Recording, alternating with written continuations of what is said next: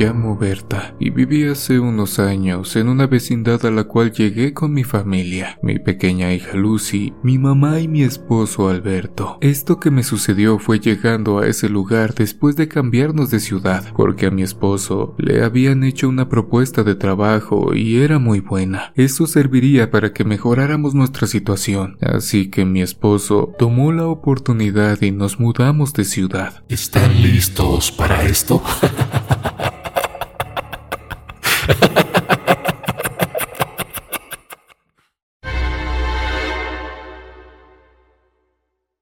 La vida era dentro de todo tranquila al principio. Llegamos con muchas ilusiones y contentos. Comenzaríamos una vida diferente y lo que encontramos para vivir o más bien lo que nos alcanzaba para pagar fueron unos cuartos en una pequeña vecindad. Aún en ese tiempo no podíamos darnos el lujo de pagar un departamento. Teníamos que ahorrar para lograrlo más adelante. Unos conocidos de mi esposo que habían llegado antes nos recomendaron buscar en esa zona pues a pesar de su sencillez era tranquilo y más lo pensamos por nuestra hija, sobre todo porque estaba por entrar a la escuela y por ahí tendríamos una muy próxima. Teníamos un mercado cercano y esto nos facilitaba las cosas, ya que no tendría mucho que caminar mi madre, así que hasta ese momento todo pintaba muy bien. Diríamos que hasta este punto llevamos una vida común y corriente, nada fuera de lo normal. Poco a poco nos habituamos al lugar y a su gente. Mi mamá estaba contenta y mi hija en su escuela con sus compañeritos era muy feliz. Mi esposo Alberto trabajando bien y yo viendo a mi familia contenta, en verdad no podía pedir más.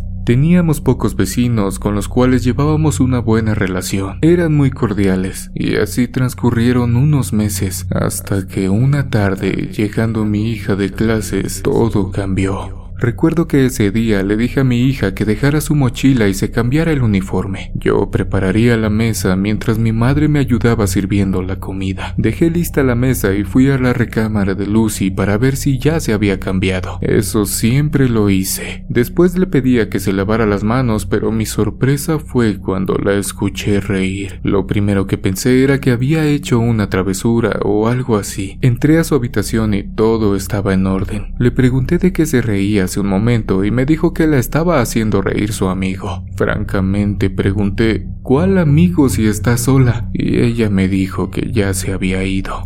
En ese momento no le hice tanto caso y solo la apuré para comer. Le dije que dejara de bromear y se apurara para lavarse las manos. Después de todo, a esa edad los niños tienen mucha imaginación. En otra ocasión yo estaba en la cocina. Estaba preparando la cena y mi mamá me ayudaría con Lucy porque estaba tomando su baño para después cenar. Yo estaba de espaldas al comedor pero detrás de mí sentí que algo pasó rápidamente. Cuando volteé no vi nada pero me quedó la sensación. No di mucha importancia. Después de un rato regresaba mi mamá con Lucy diciéndole que se sentara a cenar, que en un momento le serviríamos pero mi madre, muy seria, me dijo que sería bueno que platicara con ella, pues podría tener un accidente en la tina si seguía jugando en el baño. Pues cuando llegaba a la puerta para darle su toalla y ayudarla a salir, antes de abrir la puerta del baño, escuchó que Lucy se reía y hablaba cosas, como si estuviera jugando con alguien más. Cuando entró, la vio jugando con la cortina de baño y al preguntarle qué hacía le dijo que jugando con su amigo, ya que él le estaba moviendo la cortina y haciendo bromas. Yo me quedé pensando en lo que Lucy me había dicho, que jugaba con su amigo. No quise decirle a mi mamá eso, pero le prometí que platicaría con ella. En verdad, ya estaba pensando en eso que dicen de los amigos imaginarios, así que tranquilicé a mi madre y nos pusimos a cenar. En cuanto llegó mi esposo, le serví su comida y tanto mi madre como Lucy se retiraron a dormir. Ella se encargaría de acostarla y nosotros iríamos más tarde a darle las buenas noches. Entonces aproveché para platicarle a Alberto lo que sucedía con nuestra pequeña. Él me dijo que no le diera tanta importancia, que en algunos pequeños es normal que suceda eso y que con el tiempo se les pasa. Comenzó a bromear en que tal vez Lucy necesitaba un hermanito y era hora de ir pensando en ello. Nos reímos de buena gana y limpiamos todo en la mesa para dejar ordenada la cocina y nos retiramos a descansar. no sin antes pasar a ver a Lucy. Esa noche todo estuvo tranquilo.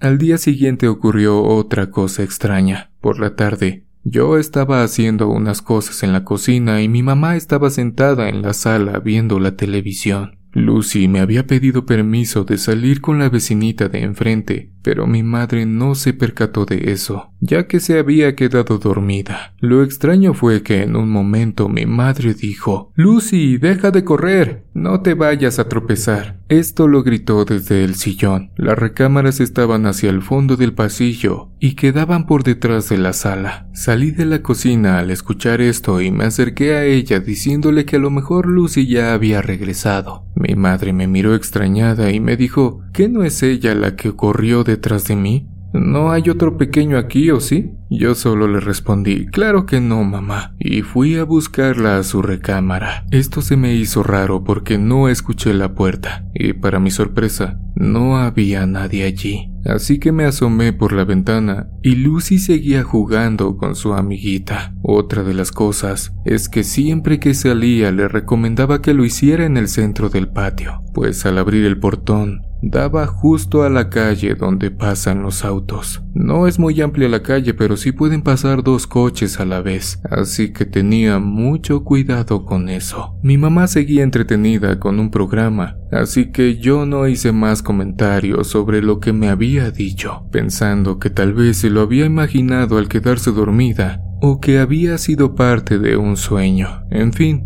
Regresé a la cocina y seguí con lo mío. Más tarde entró Lucy y mi madre le dijo que ya no fuera tan traviesa. Ella solo la miró extrañada y después a mí. Le sonreí y le guiñé el ojo. Ella me correspondió y se fue a lavar las manos para cenar. Cuando volvió a la mesa y cenaba, me hizo un comentario. Me dice mi amigo Fidel que a él no le gustan los chícharos. En esa ocasión eso le serví de cenar acompañado con algo de carne. Yo le dije que era necesario que los comiera y que era una pena que no le gustaran a su amigo, pero que ella sí los tenía que comer. Su abuelita le dijo que su amigo no sabía lo que se estaba perdiendo, que así no iba a crecer Tenía que comer absolutamente de todo. Una vez que terminamos, mi madre me dijo que no estaba bien que la niña hablara mucho de su amigo, que tal vez lo hacía como pretexto para no decir que era ella a la que no le gustaba la comida. Yo le dije que así lo había entendido, pero que de todas maneras se los había comido. Más tarde con mi esposo platicamos de eso que estaba sucediendo, pero lo único que me dijo era que tal vez había llegado la hora de llevarla con un psicólogo, aunque él sentía que solo era la falta de un hermano. La vecina tenía uno y ella no, y ese debía ser el problema. Yo le dije que tal vez así era y sería bueno que le explicaran eso. Así dimos por terminado el tema, pero al día siguiente cambiaría totalmente de opinión ya que me deparaba una sorpresa nada agradable. Esa mañana me quedé sola lavando ropa. Lucy estaba dormida ya que era sábado y la dejaba dormir un poquito más. Mi madre había ido al mercado. Yo estaba muy metida en mis deberes cuando tendiendo la ropa. Sentí como Lucy pasó corriendo detrás de mí dejando escuchar una sonrisita por lo bajo.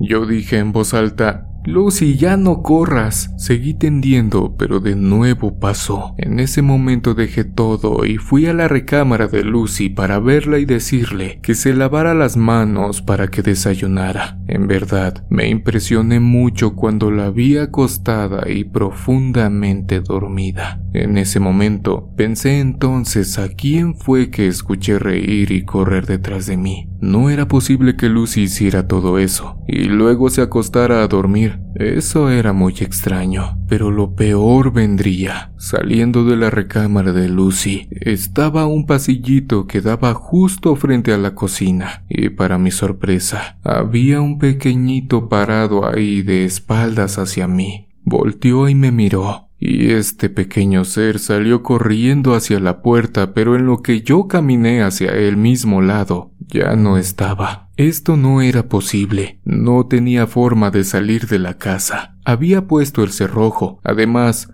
Yo no tardé nada, iba detrás de él. Tampoco podía salir del otro lado donde yo estaba lavando porque hubiera tenido que regresar. Y después de esto, sentí un escalofrío recorrer toda mi columna vertebral. No podía haberlo imaginado. Lo vi claramente tanto que lo puedo describir. Era un pequeño como de siete años, morenito, delgado, con su cabellito negro. Después de esto, quedé muy confundida, tanto que cuando regresó mi madre del mercado, me vio sentada y muy pálida. Se me acercó preguntándome qué me sucedía y le dije todo lo que me acababa de pasar. Me preparó un té y me dijo que ella terminaría lo demás, pero que era muy extraño todas las cosas que estaban pasando. Entonces lo ligamos a los acontecimientos pasados y a todo lo que Lucy nos decía siempre. Cuando salió de su recámara, le servimos de desayunar y le pregunté cómo era su amiguito con el que jugaba y me lo describió tal y como yo lo había visto. A estas alturas,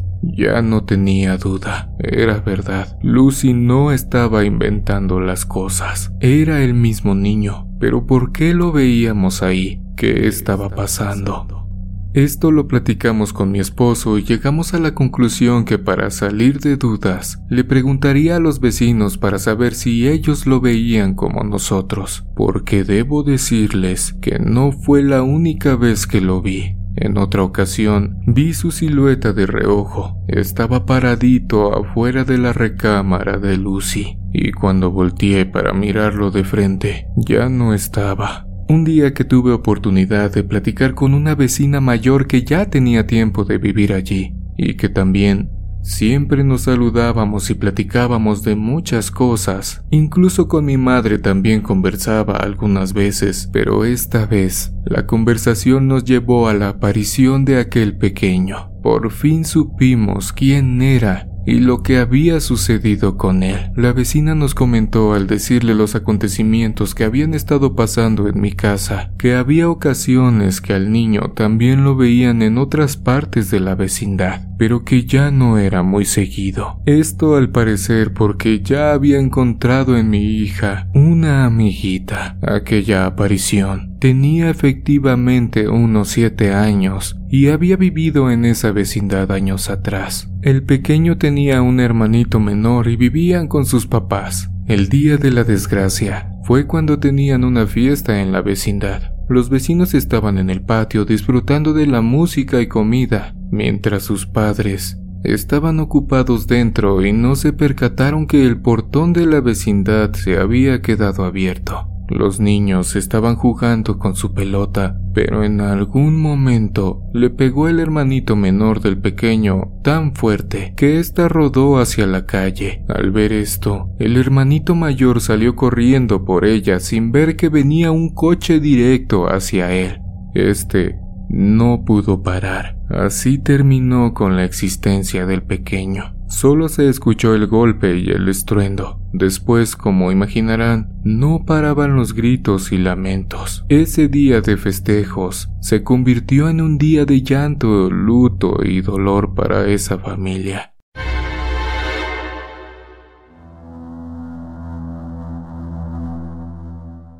En el 93, en la Ciudad de México, sucedió lo que a continuación les voy a relatar. Sinceramente, nunca imaginé vivir algo así. Son sucesos inolvidables hasta esta fecha. En aquel entonces yo tenía una novia que actualmente es mi esposa. Vivíamos a unas cuantas calles de distancia y por supuesto yo la iba a dejar a su casa como ya era de costumbre, después de cada paseo o ida al cine. Nos veíamos un rato por las tardes, algunas veces por semana y los sábados después de mi partido de básquetbol. Nos pasábamos un buen rato con los amigos en las canchas y por la tarde si había una buena función de cine, nunca nos la perdíamos. Recuerdo que esto fue en el mes de junio. En la familia estábamos en los preparativos de la fiesta de 15 años de mi hermana próximos a celebrarse, y mis suegros serían padrinos. Esto hacía que a veces me entretuviera en casa de mi novia un poco más de tiempo.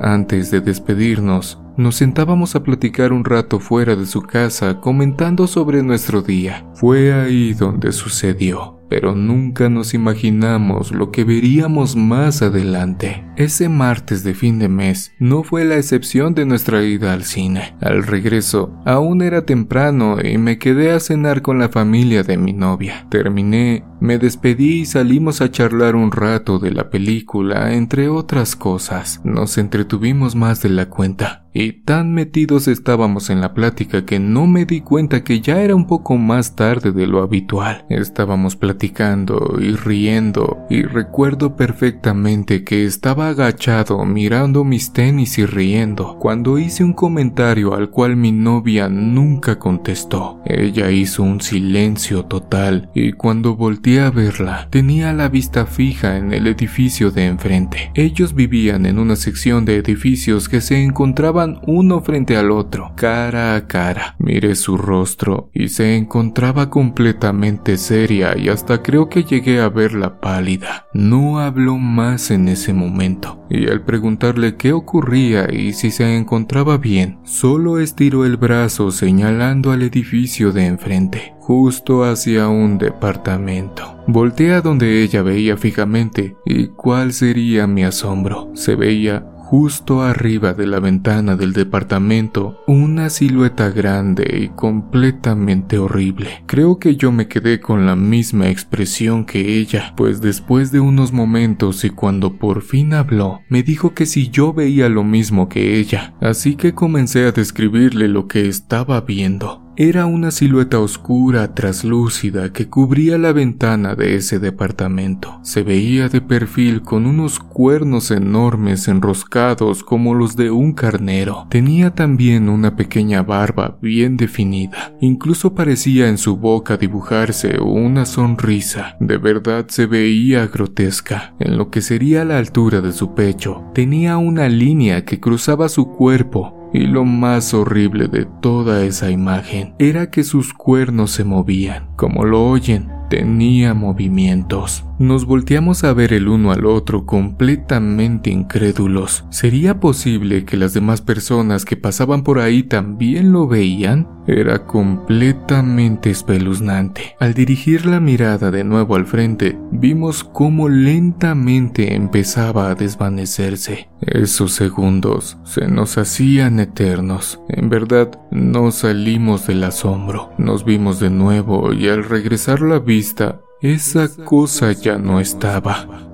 Se había esfumado completamente. En ese momento nos levantamos de un salto y nos metimos a su casa para comentarles a sus padres lo que acabábamos de presenciar. Y como era de esperarse, al principio no nos creyeron pero al ver nuestra cara de susto y palidez con más detenimiento, nos pidieron sentarnos y explicarles bien todo el suceso. Les contamos todo, y como sabían que de regreso a mi casa tenía que pasar unas calles algo peligrosas, y peor aún, lo tarde que era en comparación al horario que siempre tenía para mi regreso, mis suegros decidieron que era mejor que me quedara en su casa y que avisara a mis padres lo sucedido, para mayor tranquilidad de todos. Esa noche la pasé con ellos. Al día siguiente ya en casa les conté todo a mis padres y hermanos. Yo creo que por mi rostro no hizo falta decir más. Ellos se dieron cuenta perfectamente que yo y mi novia no mentíamos. Así pasaron unos días. En verdad, no quería ir de nuevo para allá. Me daba escalofrío solo de pensar en volver a ver esa imagen que no podía sacar de mi mente. Incluso tuve pesadillas y mi novia igual. Después de un par de semanas más o menos, ocurrió un evento que nos dejaría helados aún más. Justo donde vimos esa silueta diabólica, era el departamento de un vecino conocido. Esa mañana, se enteraron que el señor había fallecido una noche antes de un accidente en su trabajo. Una vara de acero le había perforado el pecho. A la gente que no vio lo que nosotros, no se les hizo muy extraño, ya que en su trabajo manejaba todo ese tipo de materiales. Para todos, solo había sido un accidente, pero mi novia y yo Estábamos seguros que no del todo era así. ¿Sería coincidencia que justo en su departamento del señor viéramos esa imagen? ¿O que falleciera con una barra atravesada en su cuerpo justo como en la imagen diabólica. Hasta la fecha, esto no se nos olvida a pesar de tantos años. Ya casados nos mudamos, pero mis suegros aún viven ahí. Y la semana pasada nos comentaron algo que nos dejó sin aliento. Los hijos de los vecinos y otros adolescentes que jugaban en el patio de noche vieron una silueta que describieron muy similar en uno de los departamentos. Ellos explicaron que tenía una línea que atravesaba su cuello. ¿Será que después de todo lo que ocurrió en aquel entonces se vuelva a repetir? Si algo llega a pasar, les mandaré un nuevo mensaje. Investigación escrita por Gemisha, diosa de la oscuridad. Amigos, muchas gracias por acompañarme en esta emisión. Me ayudarías mucho si te suscribes activando la campanita y me dejas tu pulgar arriba acompañado de un comentario. Si tienes el valor de escuchar otra de nuestras historias de terror, te dejo en pantalla una para acompañarte lo que queda de esta noche. Nos vemos en una siguiente emisión de Oscuro Secreto.